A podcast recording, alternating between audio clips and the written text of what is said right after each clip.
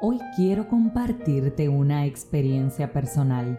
Te cuento que anoche estaba en el gimnasio de mi esposo dando una clase de la universidad mientras mi madre en el segundo piso junto a mis sobrinitos de cuatro años clasificaban los juguetes que vamos a donar al hogar escuela en la actividad que estamos organizando de Navidad para esos niños.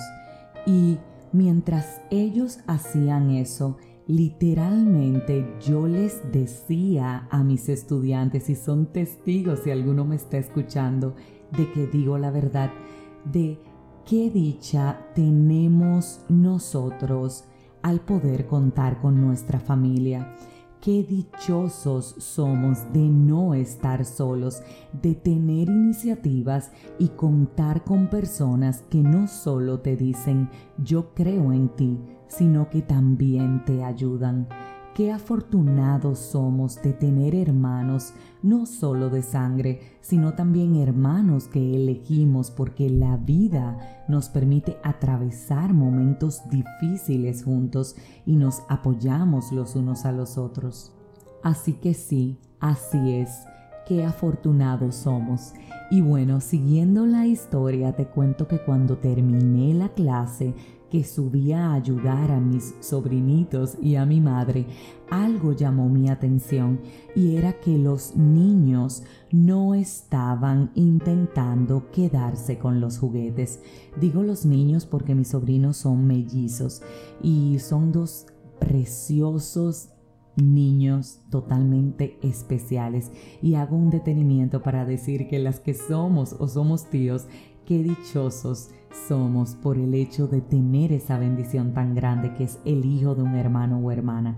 El tema es que ellos en ningún momento nos pidieron a mi madre o a mí que les dejáramos llevarse algún juguete. Por el contrario, ellos entendían que lo que estábamos haciendo era clasificar lo que se le iba a dar a niños y a niñas que tienen mucho menos que ellos y que en cualquier momento, no necesariamente en la Navidad, ellos tienen que darse la oportunidad de darle a otros porque lo necesitan. Y es increíble lo perfecto que es Dios, que aún teniendo cuatro años entienden algo de esa profundidad. Este es el tipo de situaciones que nos reflejan el amor de Dios. El comportamiento de mi madre ayer, al igual que el de todos sus días, lo que hizo fue reflejar el amor de Dios. El comportamiento de mis sobrinos al entender lo que se estaba haciendo también hizo reflejar el amor de Dios. Así que sí, hoy quiero invitarte a dos cosas. Por un lado, a que reflexiones en las personas que te han ayudado, las que han estado allí en tus momentos oscuros, en tus momentos difíciles, en los momentos inclusive que has necesitado ayuda económica y te la han llevado aún sin tu pedirla. Qué afortunados somos de contar con tantas personas que nos reflejan el verdadero y auténtico amor de Dios. Y por otro lado, quiero invitarte a que pienses qué tipo de persona estás siendo. ¿Eres de los que está reflejando ese amor de Dios o por el contrario, solamente recibes y no estás dando porque solo estás pensando en ti?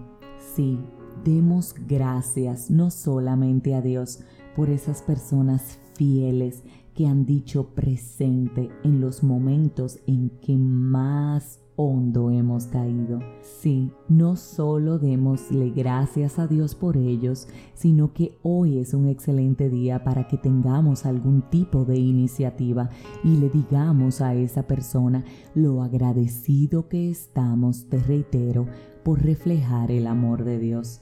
Qué bueno es Él, qué bonito es servirle y qué hermoso es saber que no estamos solos, sino que reflejamos a través del amor que damos a los demás, el amor nuestro propio y el amor que le tenemos a Dios.